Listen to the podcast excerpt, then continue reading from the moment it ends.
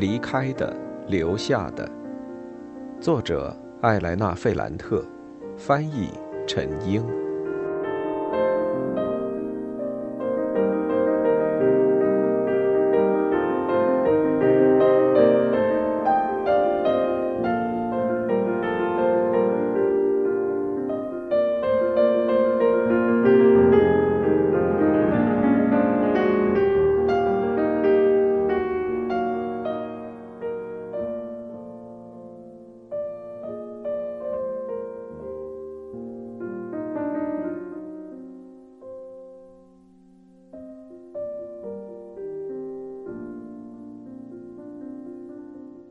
七十九。实际上，彼得罗没办法接受他生活各方面出现的问题。他期望的是安静规律的生活，按照他那些一成不变的习惯生活，学习、教书，和孩子们玩、做爱，每天完成一点工作。在他的小世界里。大家用一种民主方式来应对意大利极端混乱的局面，但实际上，他被大学里的各种矛盾折磨得精疲力尽。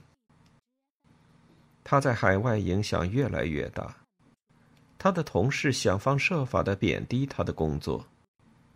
他发现自己不断受到排挤和威胁，他感到。因为我的不安，什么不安？我是个迟钝的女人。我们的家庭也不断的受到威胁。有一天下午，艾尔莎在自己玩，我让戴戴练习阅读，彼得罗关在自己的房间里，家里没什么动静。我有些焦虑，我想。彼得罗希望能有一个堡垒，能让他在那里完成他的书。我则负责家里的事务，孩子们的健康成长。最后，我听到一阵门铃声，我跑去开门。让我意外的是，进门的是帕斯卡莱和纳迪亚，他们俩都背着军用大背包。帕斯卡莱浓密蜷曲的黑色头发上，戴着一顶破帽子，胡子又浓又卷。纳迪亚看起来消瘦疲惫，她眼睛很大，就像一个充满恐惧的小姑娘，但假装自己不害怕。他们从卡门那儿要到了我的地址，而卡门有的地址是我母亲给的。他们俩都很热情，我也表现得很热情，就好像我们之间从来都没有过矛盾和分歧。他们占领了我家，把东西丢得到处都是。帕斯卡莱在不停的说话，一直说方言，而且声音很大。刚开始，我觉得他们打破了我平庸的日常生活，但我很快发现。彼得罗不喜欢他们。尤其让他厌烦的是，他们没有事先打电话就来了，而且两个人都太随意。纳迪亚脱下鞋子躺在沙发上，帕斯卡莱没摘他头上的帽子，一直乱动我家里的东西，随便翻书，问都不问就从冰箱里给自己和纳迪亚各拿了一瓶啤酒。他们咕噜咕噜的喝着，还打嗝。这让戴戴觉得很好笑。他们说，他们决定出来走一圈，随便逛逛。他们就是这么说的，没有具体目的。他们是什么时候离开那不勒斯的？他们说的也不是很具体。他们什么时候回去？回答还是同样不清楚。工作呢？我问帕斯卡莱。他笑着说：“哼，够了，我已经干了太多的活，现在要休息一下。”他把自己的手展示给彼得罗看，他让彼得罗把手也拿出来，他用手摩挲着彼得罗的手说：“你能感觉到差别吗？然后他拿起那本《斗争》，再继续。他用右手摸了一下第一页，粗糙的皮肤划过纸张时发出的擦擦声让他自豪。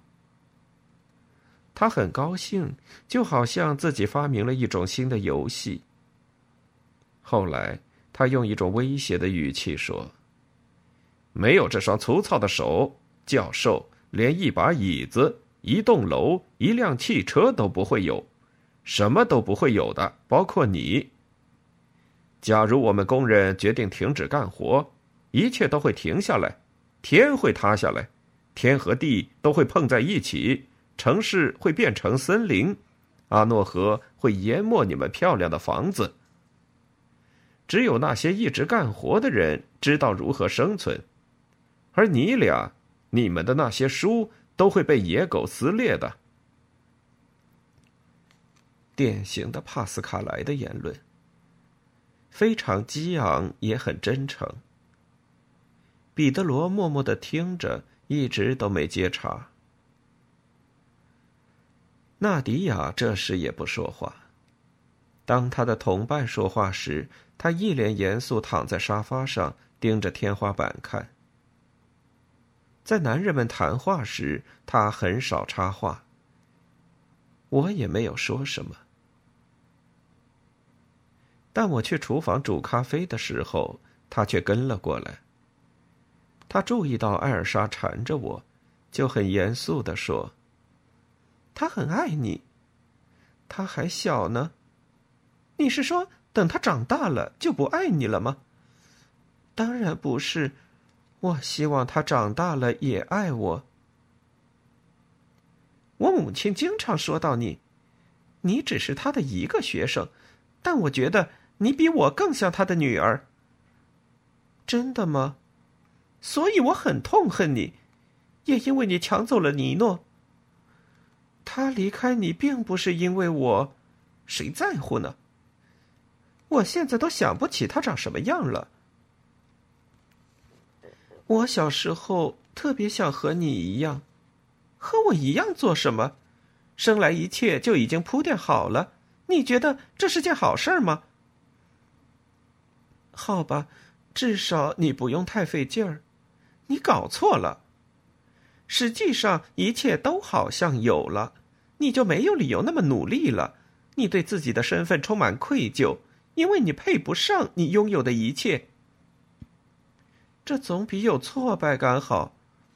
是你的朋友丽娜跟你说的吧？也不是。纳迪亚很夸张的甩了一下头，脸上做出一个很邪恶的表情。我从来都没想到他会做出这副样子。他说：“你们俩嘛，我更喜欢他。你们俩是两坨狗屎。”根本就没法改造，你们是两个底层烂人的典型，但你会献媚，他不会。我顿时说不出话来。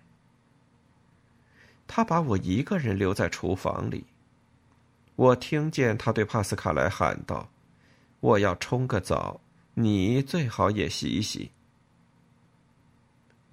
他们俩关在了洗手间里。我听见他们在里面咯咯笑，他发出尖叫声。我看到这让戴戴非常担忧。他们半裸着身子从浴室里出来，头发湿漉漉的，两个人都非常愉快，仍然相互开玩笑，就像我们不存在一样。彼得罗问了他们类似这样一个问题。你们在一起多长时间了？纳迪亚冷冰冰的说：“我们没有在一起，你们俩才在一起了。”这时，彼得罗用他那种面对那些非常肤浅的人时才会用到的固执语气问：“什么意思？”纳迪亚回答说：“你没法明白的。”我丈夫依然坚持。当一个人不明白，就需要你给他解释吗？这时，帕斯卡莱笑着说：“没什么可解释的，教授。你要想着你已经死了，但你自己还不知道，你的生活，你们说的话都是死的，一切都死了。你们觉得自己非常聪明，非常民主，而且还是左派，哼，这些信念都死了，跟一个死了的人怎么解释一样东西呢？气氛非常紧张。我什么都没说，我脑子里一直想着纳迪亚说的那些刻薄话。他说了那些话，依然若无其事的待在我家里。最后，他们终于走了，就像他们来时一样突然。他们收拾好自己的东西，就消失了。帕斯卡莱在门口，忽然用一种伤感的语气说：“再见了，艾罗塔太太。”艾罗塔太太，我城区的朋友也这么轻视我吗？他是想说，对于他来说，我已经不再是莱农，也不是艾莱娜或者艾莱娜格雷科了吗？对于他来说是这样，对于其他人也一样吗？对于我来说，也是这样吗？我几乎从来都不用我丈夫的姓氏，现在，我的姓氏已经失去了它仅有的一点光辉吗？我把家里打扫了一遍，尤其是洗手间，他们把洗手间搞得一团糟。彼得罗说：“我再也不想在家里看到那两个人，虽然那个男的自己意识不到。”但一个这么谈论知识分子工作的人，纯粹就是法西斯。至于那女人嘛，她是我比较了解的那种类型，脑子里空空如也。八十，一切都证实了彼得罗说的。这种混乱现在变得很具体，已经席卷了我周围的人。我从玛利亚·罗莎那里得知。弗朗科在米兰被法西斯分子打了，失去了一只眼睛，现在情况非常糟糕。我和戴戴还有小艾尔莎一起马上出发去看他。我坐上火车，我跟两个孩子玩耍，给他们吃东西，但另一个我，那个贫穷没文化的女生，却非常忧郁。她是当时政治上非常积极、经济上非常富有的弗朗科马里的女朋友。现在这部分的我，还剩下多少？那个我曾经消失了，可现在又冒出来了。我在火车站见到了我的大姑子。她脸色苍白，而且很惊恐。他把我们带到他家里。那所房子比上次大学聚会结束之后我留宿的那次更加空旷凌乱。戴戴在玩，艾尔莎在睡觉。我的大姑子跟我讲了很多她在电话里没讲的事。事情发生在五天前。弗朗克在一场工人先锋运动中讲了话，那是一个坐满人的小剧院。聚会结束之后，他和西尔维亚步行离开。现在，西尔维亚和一个日报编辑在同居，他们住在距离剧院几步远的一所漂亮房子里。那天晚上，弗朗克要在他们家住，第二天出发去皮亚琴察。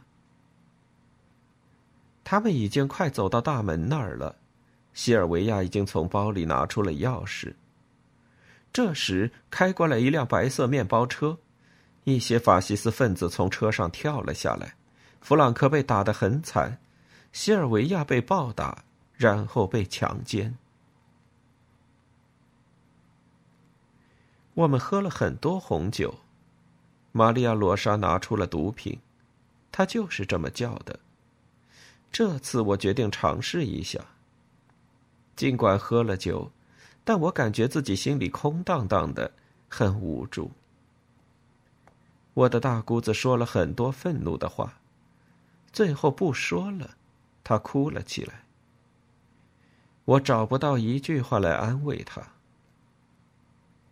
我能感觉到他的眼泪，我感觉他的眼泪从脸颊上滑落时会发出声音。最后，忽然间我见不到他了，也看不到房间，眼前一切都变成了黑色。我断片了。当我苏醒过来时，我觉得很尴尬。我解释道：“那是因为我太累了。我晚上睡得很少，我的身体非常沉重。我感觉那些书和杂志里的词汇就像水滴一样落下来，好像忽然间那些字母符号已经没法拼在一起。”我紧紧挨着两个孩子，好像他们会安慰我、保护我。第二天，我把戴戴和艾尔莎留在我大姑子家。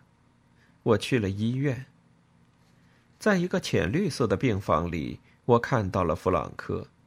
病房里充斥着各种气味，口臭、尿味儿，还有药水的味道。他现在浑身浮肿，身体也好像缩短了。直到现在，我脑子里还清楚的记着他身上的白色绷带，还有他脸上和脖子上的青色伤痕。我感觉他对我不是很欢迎，他为自己的状态感到羞耻。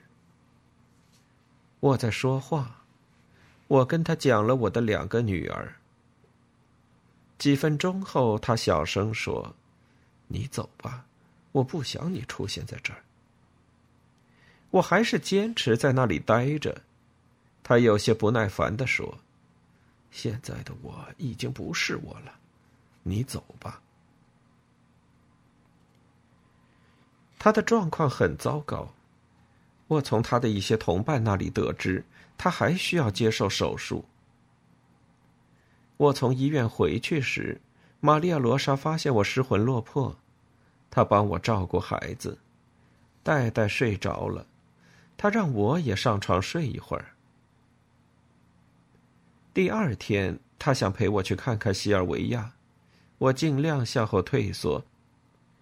去看弗朗科已经是一件让人受不了的事儿，因为你感到你不仅不能帮他，反倒会让他更脆弱。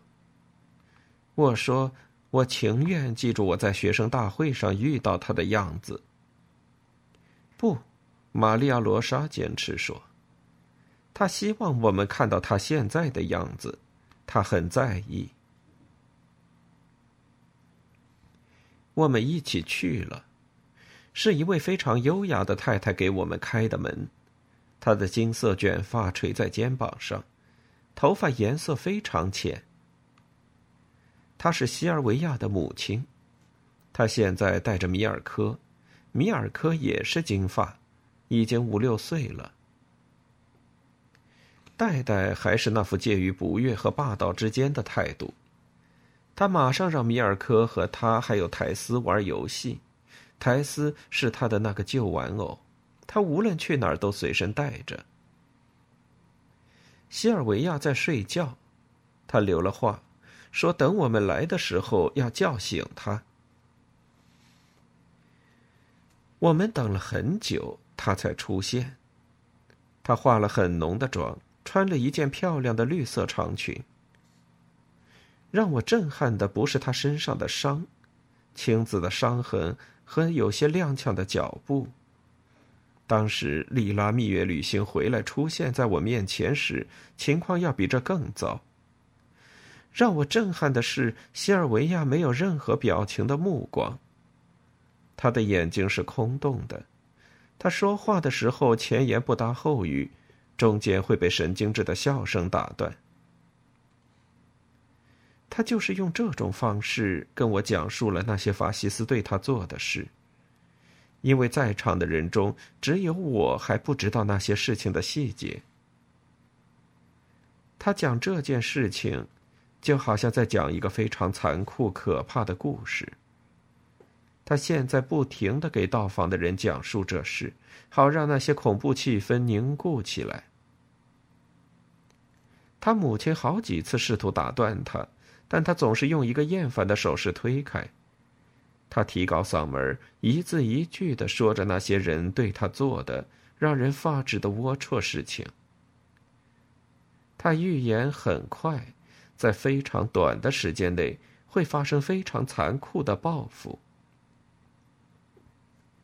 我哭了起来，他忽然住嘴了。这时，又有其他人来了，都是一些亲友，还有他的女性朋友。他马上又继续开始讲，我则躲到一个角落里，紧紧抱着艾尔莎，轻轻的吻她。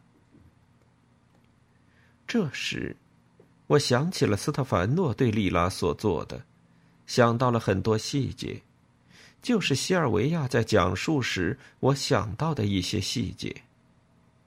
我感觉，他们俩讲述时说的话都像动物恐惧的叫喊。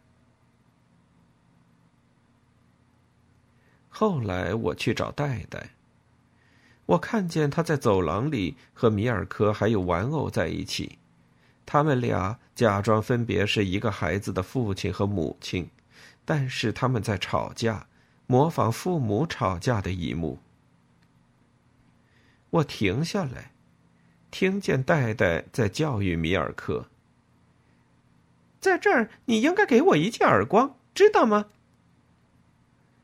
新的血肉之躯通过游戏重复之前的故事。我们是一连串的影子，上台时总是带着同样的爱恨情仇，还有欲望和暴力。我仔细的看着戴戴。他很像彼得罗，而我也觉得，米尔科长得跟尼诺一模一样。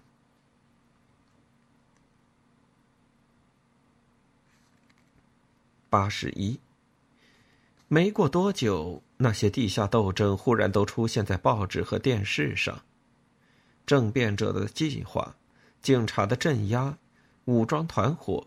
交火、受伤、屠杀、炸弹和血案，在大城市和小城市都有发生。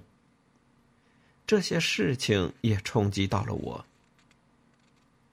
卡门给我打了电话，他非常担忧，因为他有好几个星期都没有帕斯卡来的消息。他有没有去你那儿呀？来了，但已经至少两个月了吧。啊，他问我你的电话号码还有地址，他想问你一件事，寻求你的建议。他问了吗？关于什么？我不知道啊。他没有问我什么。那他说了什么？也没说什么。他很好，很愉快。卡门到处打听哥哥的消息，也问了莉拉和恩佐。问了法院路上那些和他一起活动的人，最后他甚至给纳迪亚家里也打了电话，但纳迪亚的母亲非常不客气。后来阿尔曼多只是对他说：“纳迪亚已经搬走了，没有留下任何联系方式。”他们可能一起生活了吧？帕斯卡莱和那女人吗？没有留下任何联系电话和地址。我们谈了很长时间，我跟他说，可能因为帕斯卡莱的缘故，纳迪亚和他的家庭决裂了。谁知道呢？也许他们已经去德国、英国或者法国生活了。但卡门还是不放心。帕斯卡莱是个很顾家的大哥，他说，他不会就这么消失的。他有一种非常不好的预感。城区里每天都在发生冲突，任何一个左翼人士都要特别小心。那些法西斯分子都已经威胁了她和她丈夫，他们说是帕斯卡莱放火烧了新法西斯党的支部，还有索拉拉家的超市。我一点儿也不知道城区里发生了这些事，我觉得很惊异。我问他们：“认定是帕斯卡莱做的吗？”“是的，他排在黑名单的最前头，是要最先扫除的人。”卡门说：“也许吉诺让人把他哥哥给杀了。”“你去找过警察吗？”“是的。”“他们怎么对你说？”“他们要逮捕我。”他们比法西斯还要法西斯。我给加利亚尼老师打电话，他用冷嘲热讽的语气对我说：“发生什么事儿了？我在书店和报纸上都没有再看到你的名字了。你已经退休了吗？”我回答说：“我生了两个女儿，现在在照顾他们。”然后我问起了纳迪亚。他变得很不客气。他说：“纳迪亚已经长大了，他已经离开家独立生活去了。”他在哪里？我问。这是他的事儿。他回答说。我正想问他他儿子的电话号码时，他没打招呼就把电话挂了。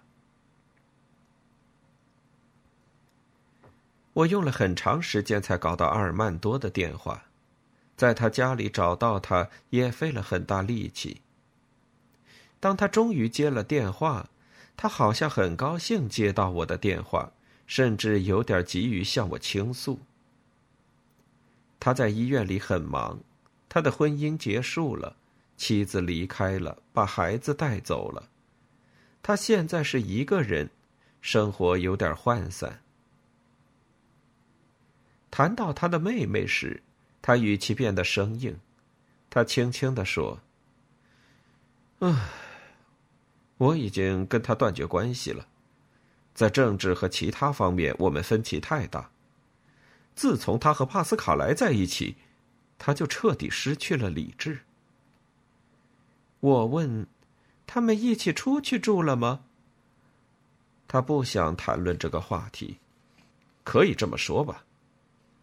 就好像这个话题在他看来很轻浮。他越过这个话题，提到了现在糟糕的政治状况，提到了布雷西亚的血案，提到那些收买政党的老板。情况恶化了，法西斯分子又抬头了。我又给卡门打电话，是想让他放心。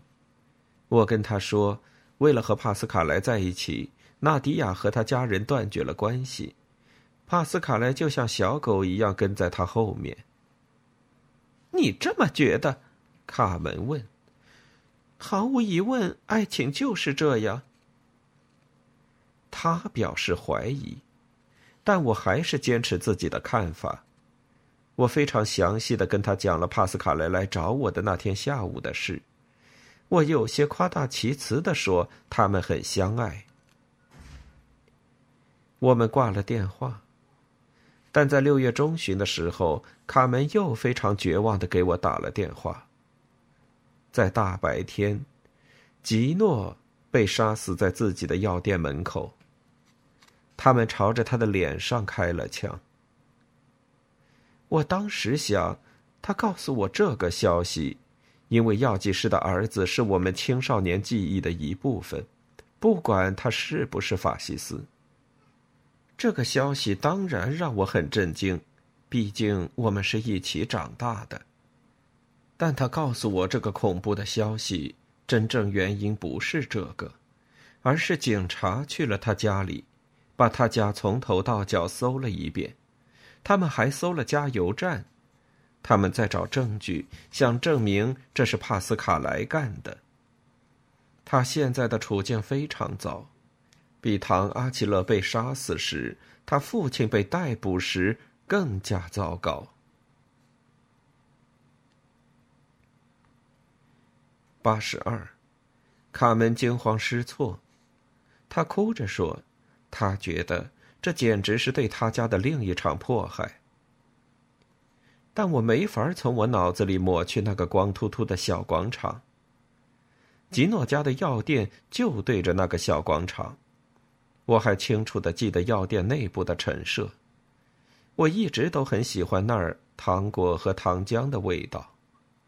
里面的深色木头家具，各种颜色的瓶子一排排的放在一起。我尤其是喜欢吉诺的父母，他们一直都很热情，在柜台的后面弯着腰做事。